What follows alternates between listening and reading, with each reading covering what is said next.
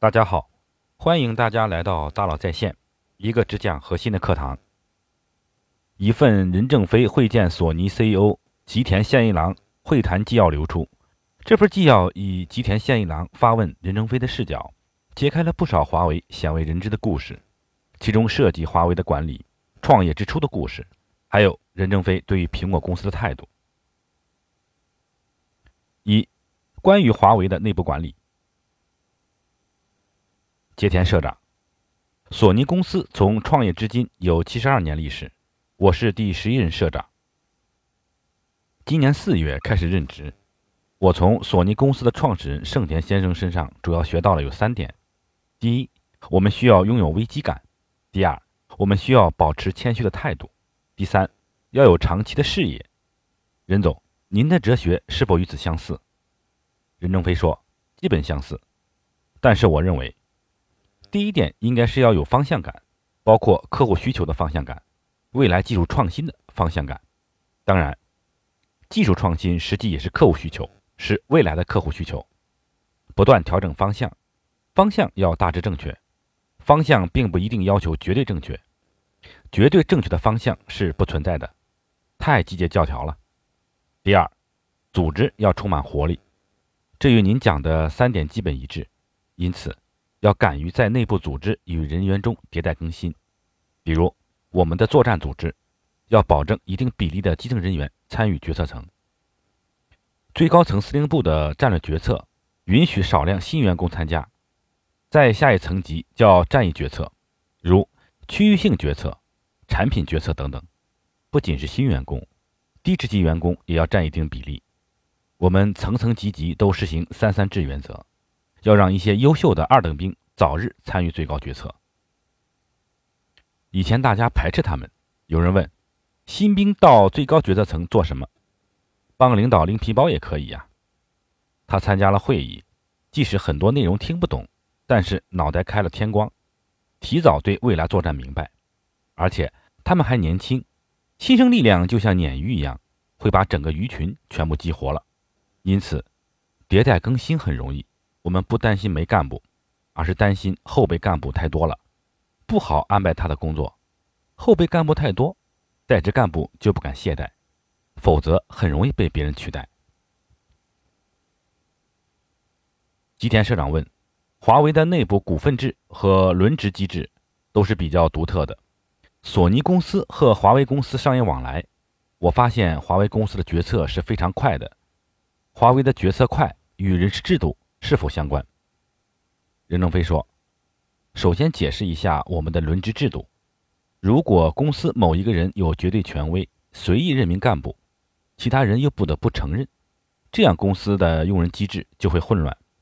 我们公司有三个最高领袖，一个人说了不算，必须要征求其他两个人的看法和支持。他们三个人的思维方式达成一致后，还要经过常务董事会讨论，举手表决。”少数服从多数，常委董事会通过以后呢，提交董事会表决，也是少数服从多数，这就制约了最高权力，维护了公司干部体系的团结，避免了个别领导不喜欢的干部在公司受到排斥。这个决策过程是慢的，四慢一快。董事长代表持股员工代表大会对常务董事会进行运作规则管理。监事会对其行为进行管理，这样我们就形成了一个机制：王在法下，最高领袖要遵守规则制度，法就是管理规则。第二，王在集体领导中不能一言堂，他可以提出意见来，通过大家集体表决，这样控制最高领导层不会冲动。我们从上至下的行动之所以非常一致，有一个制度。立法权高于行政权，社会有种传统说法：县官不如县管，立法权就被架空了。我们强调立法权大于行政权。我们建立规则时，广泛征求了基层干部意见，可以批评，可以反对。制度形成后就必须执行，不执行就要被免职。吉田社长问：现在华为公司已经完善决策制度。其实决策快不光是决策本身快，而是决策之后的行动非常快吗？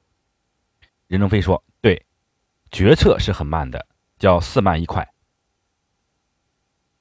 吉田社长问：“我曾经在一本书看到，华为高层有过退任和回任，当时是基于什么目的去做的？”任正非说：“迭代更新，比如我们现在要攻一个山头，主攻部队集中精力攻克山头。”他的精力是聚焦在现实主义的进攻，山头攻占下来，他们已经消耗殆尽了。我们还要有第二梯队，不仅考虑山头，还要考虑炮火延伸问题，比如攻下山头下一步怎么办，未来如何管理，武器还有什么缺点需要改进。他要在更宽的范围内改进作战方式。第一梯队打完仗以后，可能就分流了，有一部分人员走向市场服务管理。有一部分人员继续编成新队伍前进，和第二梯队融在一起，拓宽了战役面。分流到其他地方的人不是不行，攻下山头，他是最明白产品的人，在市场里是先知先觉，在服务里是最明白、最有能力的人，在管理里是吸取了总结的经验教训。这个人的成长根据他个人特性也充满了机会。第二梯队在冲上去时，已经不是用步枪。机关枪，它带有坦克、大炮，各种新式武器进攻，所以进攻能力更强。第三梯队研究多场景化，攻打大山头和小山头的作战方式不同。比如，市场需求有东京、北海道，还有北海道的农村，这叫多场景化。不能把东京的设备放到北海道的农村去，那太浪费了。同一个产品在对应不同客户需求时。出现不同形态，至少把成本和能耗降下来了。第四梯队从网络极简、产品架构极简、网络安全、隐私保护入手，进一步优化产品，研究前面进攻的武器如何简化，用最便宜的零部件造最好的设备。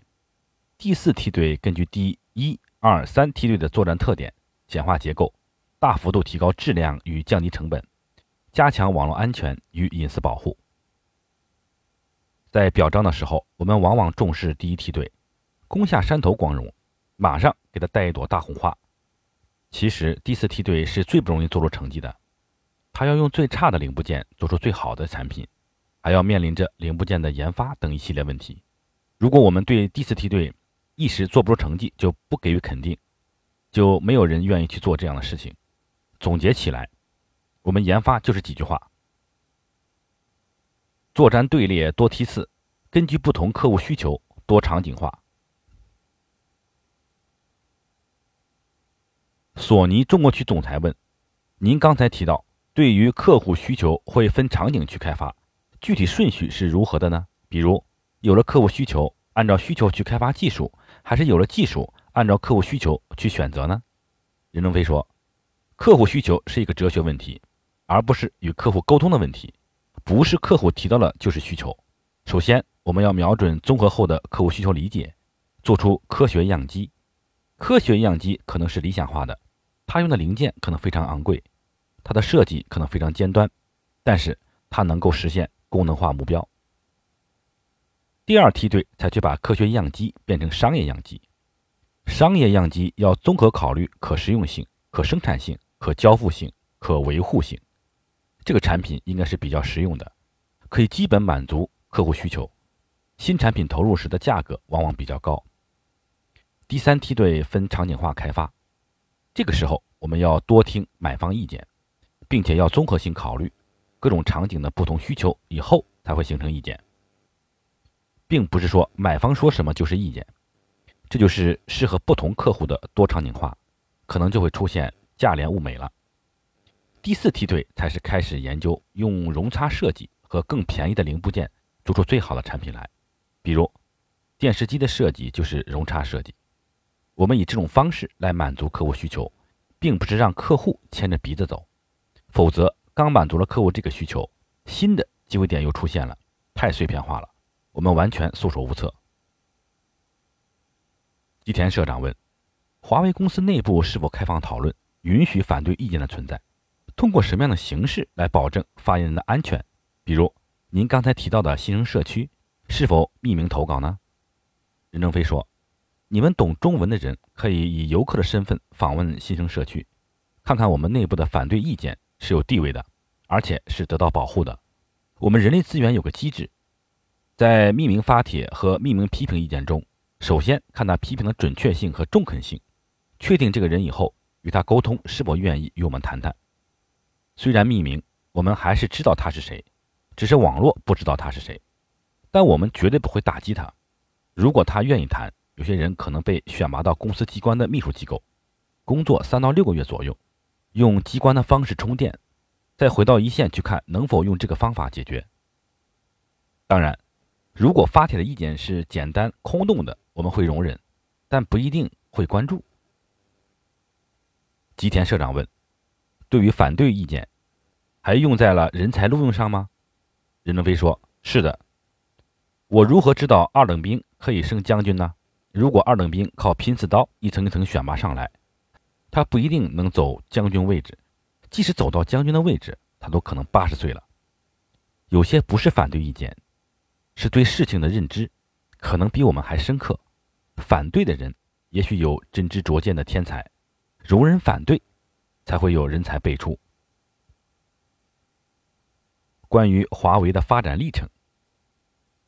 吉田社长问：“感谢您的介绍。听说华为是这样一种发展：国内先从农村开始，逐渐向县级、市级、省级发展市场，海外全球市场，从落后国家到发展中国家，最后再打入发达国家，是这样的发展模式吗？”任正非说：“不是，从农村到城市不是我们的战略，这是媒体自己包装宣传的。最初我们的产品达不到高标准。”迈不进去发达地区，其实我们一开始就想攻进东京，但是进不去，不等于我们把农村作为战略目标了。如果把农村作为战略目标，即使我们把农村做好了，照样进不去东京。所以我们在往东京前进的过程中，有些地方做不出来，但是可以先沿途下蛋。如果我们把眼光只盯住落后市场，成功以后再来盯发达市场，当你把农村做完时，早已被时代抛弃了，因为时代发展太快，产品做好了，谁卖就卖给谁。吉田社长问：“听说您是在四十四岁创业，是否当初就定好了目标，华为一定要成为全球第一的厂家呢？”任正非说：“绝对没有。四十多岁创业是因为人生换了一次轨道，中国大裁军，整建制的把我们部队裁掉。”然后我们就要走向市场经济。从军队转业的我，不熟悉市场经济，活不下去，就要找一条活路。被裁军以后，命运是很艰难的，我是亲身体会过的。当时是如何生存下来的问题。从人生的高位跌到谷底，我自己要生存，还要养活父母、老婆、孩子，找不到地方用我，我也不甘心，就只有走向创业。创业是我没钱。我们家夫妻总共领了三千元人民币的转业费，但是注册一个公司需要两万元人民币，就需要去集资，所以成立公司时我一分钱都没有。初创时，我自己的工资是每月五百元人民币，需要养活全家人。我早期的目标就是要生存下来。当时我们并不了解这个世界，也不懂通讯这个产业，所以从小就想做伟大领袖。一创业就想做世界第一，这不符合实际。人一成功后，容易被媒体包装成他的伟大。他没有看到我们狼狈逃窜的样子。创业时压力巨大，生存条件很差，完全不明白市场经济为何物。刚从军队出来，认为挣别人的钱是欺骗行为。经过几年的发展，开始走入快车道，越快矛盾越多，各种问题交集，完全力不从心。精神几乎崩溃。两千年前，我曾是忧郁症患者，多次想自杀。每次想自杀时，就给孙董事长打个电话。当时我知道这是一种病态，知道关键时刻要求救，承受不了这么大的社会压力。国外有些年轻的大公司 CEO，他们发展比我们快，现在也承受不了压力，问我是怎么过来的。实际上，每个人不同时间的心理状态都是不同的。我们过去根本没有想到要做世界第一的问题。有时候我说要活下来，并不完全指经济，还包括思想。外界神话我们是不符合真实的，真实的我们是很无奈的。直到两千零六年，直到两千零六年，我在西贝莜面村吃饭，我们坐在大厅，有很多内蒙村庄的农村姑娘在唱歌，我请他们来唱歌，一首歌三美元。我看到他那么兴奋乐观，那么热爱生活，贫困的农民都想活下来，为什么我不想活下来呢？那一天，我流了很多眼泪。从此，我再也没有想过要自杀。那时，我们才把战略目标调整过来，华为几千人、几万人、十几万人一直聚焦在同一个城墙口冲锋，每年研发经费一百五到两百亿美金。全世界没有一个上市公司愿意投入这么大笔钱到研发部门。这个时候才萌生要为全人类服务。最近十年来。我们才下定决心走向世界前列，但不是世界第一。第一是社会给我们的编造的，外界为了互联网的点击率，在描写时都想把我们神化了。在母亲肚子里就想称霸世界，小学成绩好，大学有理想，当兵想当将军。实际上，我初二以前贪玩，成绩并不好，父母管不住我们。后来我当兵时也不算优秀的军人，我的家庭出身不是贫下中农，得不到重用。我没有想过要当将军这件事儿。当年做出成绩时，我曾想过国家是否能给我授到中校军衔，结果裁军让我的梦破灭了。所以，我重新再做一个梦时，不可能一开始就梦想得很伟大。我们是走过非常崎岖的道路以后，才开始明确自己的发展方向的。其实我并不聪明。我母亲是一个小学校长，每次放学都牵着我的手回家，途中告诉我哪些同学成绩好，如何好。那时我没有感觉，直到今天我才明白，当时母亲是在炼钢。恨铁不成钢，当初麻木到一点都不明白，傻乎乎的度过了人生。网上别神化我，我也许是无能才这么开放。吉田社长问：“非常感谢您坦诚了各种想法，您非常谦虚。您刚才说，为了生存下来才创业，为什么会选择通信领域呢？”任正非说。我们选择通讯完全是偶然，不是必然。我们当时认为，通讯产业很大，只要小小做一点就能活下来。我们却不知道通讯产业这么规范，技术标准那么高。也许走向其他产业，我们的人生会轻松一些。但是我们已经走上这条路，当时如果退回去，一分钱都没有了，还要面临着还债，所以只有硬着头皮走下来。正好碰上一九九零年代，世界电子工业在转型。从模拟电路转到了数字电路，数字电路比模拟电路简单很多，我们小公司也能做一点事情。日本在模拟电路非常成功，如果当时我们去做运算放大器，那简直是没有可能。脉冲电路，小公司也有一点可能性了。那时，全世界整个通讯包括电子工业都处于落后状态，落后的产品还有一点市场，所以在跟随世界发展的过程中，我们逐渐挣了一点钱，成长起来了。选择通信不是英明，而是我们确实不知道这条路有多难。如果我们早知道通信如此之难，可能还要付出自己的生命代价，那时我就不走这条路了。因为中国改革开放时，各种机会都很多，也可以选择走其他道路。所以，选择通讯是偶然，走上了这条路就没有后退之路了。上次我与台积电张仲谋交流，他问。为什么我们俩走的道路不一样？我说，第一，台湾开放早，他有二十多年在美国留学和工作的经历，看过美国大电子产业是如何成长的。台湾比内地早发展二十多年，积累了资本，所以台湾政府能给他提供两亿美元的创业。中国在改革开放之前基本没有大工业，也没有积蓄过人才和经验，更没有积累起资本。当我们创业时，政府不仅没钱资助我们，注册公司时还需要交两万元人民币。第二，八十年代中期，世界走上电脑时代后发展非常快，我们是不明白电脑的，年轻小孩也不明白，但是他们年轻，如果不把他们拥抱进来，就无法完成新陈代谢的迭代。我们进来以后，如果对待像农民工一样，砌一块砖给一块钱，他们肯定会离开。我们的技术就没有积累，我们就发明一个方法，把股票分给大家。大家认为长城每块砖都有它的份儿，走了就没有了，所以大家都留下来了。同时，公司通过股票认购也积累了一些资本。当时是一个权益性的措施，没有想到后来成了一个机制。公司早期，我们有些员工并不能干，但为什么股票多？因为我没钱给他发工资，就给他发股票。好，感谢大家收听，明天我们继续。